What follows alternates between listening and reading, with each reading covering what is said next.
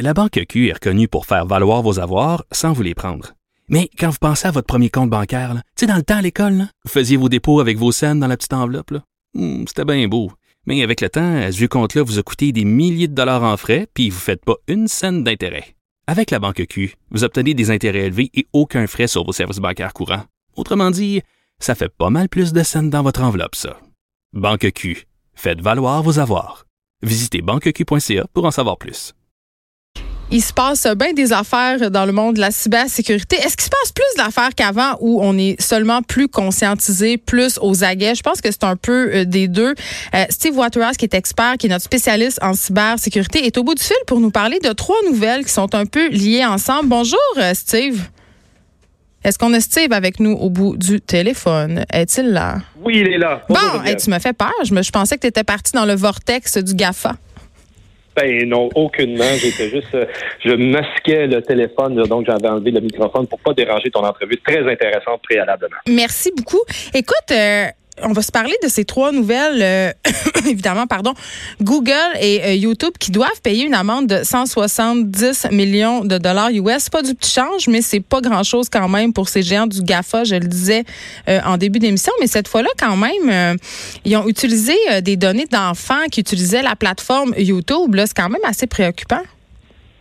Mais moi, je trouve que c'est une très bonne nouvelle qu'au moins il y a un tribunal, quel qu'il soit, qui a reconnu qu'il y a une grande compagnie qui a utilisé de façon malveillante les données alors que c'était pas supposé d'être documenté et à utiliser contre les enfants. Et c'est pas la seule application, je veux dire, qui existe de cette manière-là. Puis je te ramène à là, trois ans, la petite poupée Kayla qui avait été en Allemagne identifié comme étant un appareil d'écoute électronique, vraiment documenté comme ça, là. appareil d'écoute électronique. Oui, tu peux la placer dans la chambre de ton enfant pour surveiller. Là. Est-ce que tu me parles de ce type de poupée-là? Ben c'est un jouet. C'est un jouet qu'il y a une interaction. L'enfant parle à la poupée, même affaire avec le, le, un autre type de Barbie qui existe. mais il y en a de plus en plus des jouets comme ça. Là, ben, c'est ça l'affaire. En Europe, ils ont pris la décision de mettre une fin à ça. C'est pour ça que l'amende qui, euh, qui a été mise envers ces deux compagnies-là de part le règlement général des protections des données personnelles. Et ici, en Amérique du Nord, ben, on en vend 13 pour la douzaine, tabarouette, puis on laisse ça aller partout. C'est ça qui est un peu fou. Donc, je te dis comme message, en Europe, ils ont pris au sérieux la vie privée. Ils veulent la maintenir privée, surtout envers les enfants, alors qu'ici, ben, on s'en balance.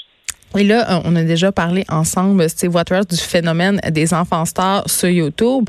Et là, euh, évidemment, avec ce scandale de fuite de données, YouTube revoit un peu sa procédure. Il y a même un YouTube Kids qui existe. YouTube qui a d'ailleurs indiqué qu'elle allait justement promouvoir plus activement cette plateforme-là. Mais pour ces YouTubers-là, ces enfants-là, parmi les plus connus, là, ils gagnent des centaines de milliers de dollars. Je parlais de la petite Coréenne Sud qui s'est acheté une maison à 100 millions. là. Mais eux, ils vont être directement affectés par les mesures que YouTube a annoncées là, quand même. Tout à fait. Est-ce que ça risque de déranger une nouvelle carrière? Peut-être. Ben, j'espère. Moi, j'espère. Ben ça, en tout cas, je, je, vois, je suis à une autre époque. Là, je vois ça difficile de garder des enfants tout le temps connectés là-dessus. Euh, tant mieux s'ils font un semblant de, je dis un semblant de carrière parce que je veux dire, euh, est-ce que ça, on peut espérer que ça dure longtemps dans, le temps? Je ne crois pas. Mais encore là, je suis pas, je suis pas dans, dans ce domaine-là pour interpréter. Cependant, tant que la plateforme est là, parfait pour eux autres, ils vont avoir du succès. La journée qu'ils tirent la plug sur la plateforme, ils ne demanderont pas permission. Et c'est là qu'est tout le danger de dépendre toujours d'un environnement électronique comme ça et d'un seul surtout. Parce que toutes nos affaires sont stockées là-dedans. Eh oui, tout à fait. Puis on a, ils appartiennent pas à la personne qui l'a produit, ça appartient à ceux qui l'hébergent cette, cette information-là. Donc, dans un avenir approché, ils vont peut-être se retrouver le bec à l'eau parce qu'ils ils vont fermer. Puis on en a vu des plateformes qui ont fermé dans les dernières années, qui n'ont pas averti personne, là, ils ont fermé ça, puis où sont les données, où sont les photos, où sont les vidéos, ben, ils sont dans le firmament. Souvent, ils vont avoir pris la, la, ils vont avoir eu la délicatesse des effacer, euh, légalement, pour avoir de retour contre eux. Euh, mais par contre, euh, ça devient ça à se poser comme question. Donc, si tout le travail que tu mets dans l'utilisation d'une plateforme, la plateforme à tête parce qu'il publie partout, tu deviens la superstar de l'Internet, la journée que c'est plus là, il te reste quoi? C'est à y penser. Mais quand même, c'est une bonne nouvelle euh, que ces deux géants-là euh, aient dû payer 170 millions de dollars US. C'est le signe que l'étau se resserre un peu pour le GAFA, les géants euh, de l'Internet, que c'est plus justement le Far West, le Free For All, puis que les gouvernements sont de plus en plus inquiets et proactifs quant à l'utilisation justement de ces données personnelles-là qui semblent fuiter de partout. Mais là, je t'amène Oh, oh, en Chine. Attention, Geneviève. Oui. Non, non, mais faut que je là juste Oh, OK. OK, OK, j'aime ça. Au Canada, on n'a toujours pas de loi. Non, je sais, on attend. On attend de voir. Ben là, on attend. Il faut arrêter d'attendre. Il est trop tard d'attendre. Il faut agir. Puis c'est là qu'il faut euh, de prendre comme exemple, je crois, le RGPD pour ramener ça euh, au Canada aussi, puis qu'on donne les conséquences réelles, parce que le commissaire d'accès à l'information du Québec fait rien. Le commissaire d'accès à la vie privée du Canada fait rien. À un moment donné, là, il va falloir qu'on mette l'épaule à la roue et qu'on on change les choses de, de- de côté. Mais je te laisse aller, tu dis en Chine, il y avait? Non, mais attends, euh, par rapport à on fait rien, je veux dire, moi j'allais dire bien ironiquement, puis peut-être que les gens vont me trouver euh, cynique, mais la Terre est en train d'exploser, les rivières meurent, tu sais, comme tout est en train de mourir, puis on fait rien. Fait imagine la petite crise Internet, Oui. là, euh, on, on est bon pour vivre dans le déni. Le déni, c'est très payant. hein. Je- ça, ça empêche pas le libre-échange et le capital là, de se faire aller. Alors, je te disais, je t'amène en Chine parce que je, je disais, bon, les gouvernements sont de plus en plus inquiets, euh, concernés euh, par la situation justement euh, des vols de données, de, l'utilisation de ces données-là. Mais un gouvernement qui semble vraiment s'en sacrer de tout ça et du moins qui utilise des informations, c'est le gouvernement chinois parce que là, et ça c'est vraiment surréaliste, c'est désormais possible de payer en Chine avec la reconnaissance faciale. Et là, je veux juste le redire. C'est pas la reconnaissance faciale avec son téléphone intelligent, là. C'est la reconnaissance faciale sans rien. Donc, pour payer, les consommateurs doivent lier une photo de leur visage à leur compte bancaire et ou à un système de paiement mobile quelconque. Et là, dans le magasin, ils ont juste à scanner leur tête euh, avec un terminal. En gros, c'est ça, là. Oui, puis ça fait partie, eux autres, de leur tissu social qui ont commencé à développer dans une ville au complet en Chine. Et euh, tu as des crédits sociaux avec lesquels que tu peux soit euh, te déplacer dans la Chine, prendre un billet d'avion, un billet de train, etc. Puis je lisais euh, ce matin des, des- des statistiques que la Chine était fière de s'afficher que récemment, ils ont été en mesure de prévenir pas moins de 2 mi- 2,5 millions de personnes non recommandables, entre guillemets. OK, fait que t'as un 80 rating social comme dans l'épisode de Black Mirror, c'est-à-dire t'as trois, Pas cinq tard. étoiles. Et là, là. Oui. Puis là, c'est ça, c'est de prévenir 2,5 millions de personnes de prendre l'avion et 90 000 personnes d'acheter des billets de train à haute vitesse juste au mois de juillet, là. Juste en juillet. Tout ça, ça vient quoi? Ça dit que parce que t'as pas été... Mais c'est la pas été- dictature 2019, là. Je veux dire, c'est quoi a de plus dictatorial que ça? Rien. Ça, c'est l'exemple ultime. Je veux dire, euh, eux autres, ils veulent. ben, écoute, t'as pas le choix avec la quantité de, de personnes qu'il y a dans ce pays-là. Faut que tu trouves des moyens pour être capable de garder le contrôle. Ils contrôlent vraiment les tout- populations hein, puis leur comportement avec leur système de notation. Oui. Mais j'ai une question, puis peut-être tu n'as pas la réponse, mais on jase. Mettons que moi, je m'en vais en Chine. Geneviève Peterson, je décide euh, d'aller en Chine deux, trois mois, même en vacances. Est-ce que je peux utiliser ce système-là de paiement? Est-ce que je dois me soumettre à ce code euh, de vie-là euh, électronique et social? Ça marche comment pour les ressortissants étrangers, le sais-tu? Oui, les ressortissants étrangers, si tu as affaire avec une institution financière là-bas, ils vont te demander de t'enregistrer, de, de- documenter. Donc, si tu as un compte de banque là-bas, la, ré- la réponse à ça, c'est oui. Ils vont pouvoir, tu vas pouvoir faire après, après ça tes paiements. Si tu es un transit, euh, autrement dit, tu transites dans le pays, tu vas juste utiliser de la monnaie courante, que ce soit carte de crédit, que ce soit de la monnaie de la place, et tu vas payer comme on le fait à l'habitude, sans utiliser ces, ces paiements-là locaux.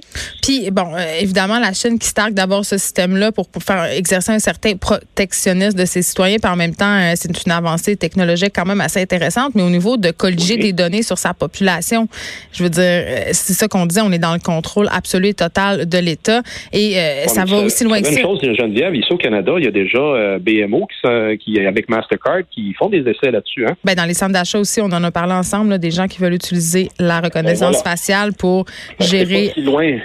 C'est pas si loin que ça qu'ils vont pouvoir s'en servir de la même façon ici. C'est inquiétant, mais je- en tout cas, euh, j'ai quand même tendance à penser que ça passerait pas aussi facilement ici ni en Europe, où ils sont beaucoup plus frileux que nous quant à la protection euh, de leur vie privée. Et là, euh, on s'en on s'en va du côté de Facebook. Euh, nouvelle fuite de données liée à plus de 400 millions de comptes Facebook qui visent des téléphones intelligents. Ce sont des informations, je crois, qui se sont retrouvées en ligne et qui est à la merci d'une utilisation malveillante. Mais on a déjà vu ça, ça. C'est un scénario qui se répète chez Facebook. Là.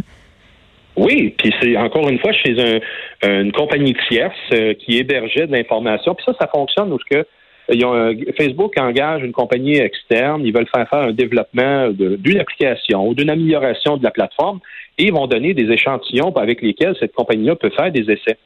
Et là, dans ce cas ici, un des serveurs qui est en test, ben, il, a été utilisé, euh, il a été laissé en, guillemets sur l'Internet comme ça, sans protection adéquate. Et euh, vu que l'Internet est constamment scruté, il y a des gens qui ont tombé là-dessus et 410 millions de numéros de téléphone, entre autres, ont été compromis, donc révélés au grand public. Puis ceux qui ont été compromis, est-ce que Facebook euh, les a prévenus? Comment on fait pour savoir si notre, nos informations ont été compromises? Ben, en principe, Facebook devrait aviser, en dit bien en principe.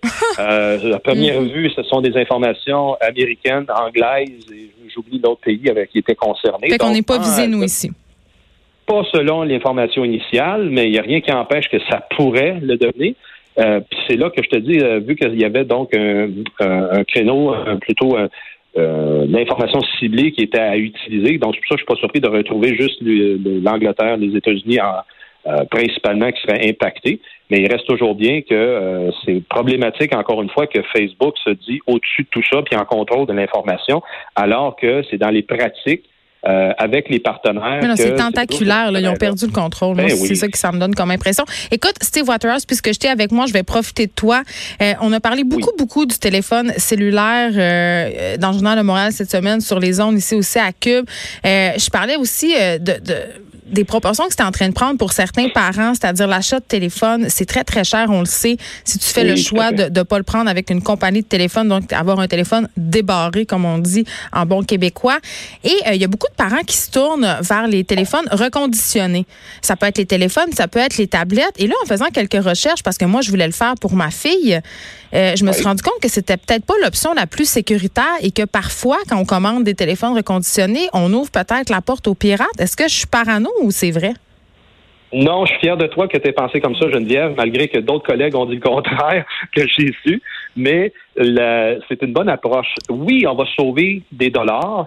Et si on, quand même, le budget nous empêche d'aller vers un appareil neuf, les précautions à prendre pour utiliser un appareil seconde main, c'est vraiment de le faire formater, vraiment réécrire le système d'exploitation original de la compagnie. Si on prend un exemple un iPhone, ben pour éviter que l'iPhone soit jailbreaké, autrement dit, qu'il soit avec un logiciel soit craqué, là. Voilà, exactement, qui laisse la place juste, puis donne dans son fonctionnement, ça peut donner l'aspect qu'il est original, etc.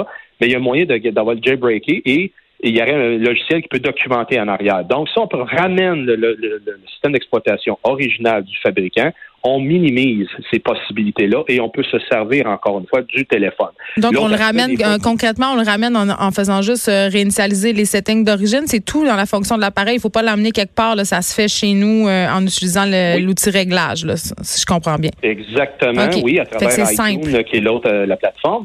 Et aussi, donc, de s'assurer que la SIM, autrement dit, la carte d'identification du fournisseur cellulaire, ben, bel et bien l'original, que euh, vous appartient à vous autres, qu'elle appartient pas à quelqu'un d'autre pour pas que les déboires de quelqu'un qui a fait d'autres choses avec le téléphone avant, ça vous revienne pas sa faute. Donc, c'est des petits éléments.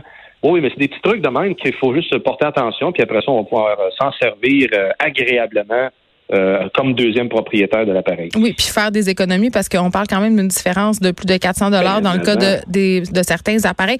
Merci Steve Waterhouse d'avoir euh, fait la lumière sur euh, ces différentes nouvelles concernant la cybersécurité. Puis pour vrai, le truc du cellulaire, j'ai eu beaucoup de courriels à ce sujet-là, fait que les auditeurs vont être contents de savoir qu'on peut quand même se tourner vers les téléphones reconditionnés, mais qu'il faut prendre certaines précautions. On s'arrête un instant, Martin. de 13 à 15, les effrontés. Cube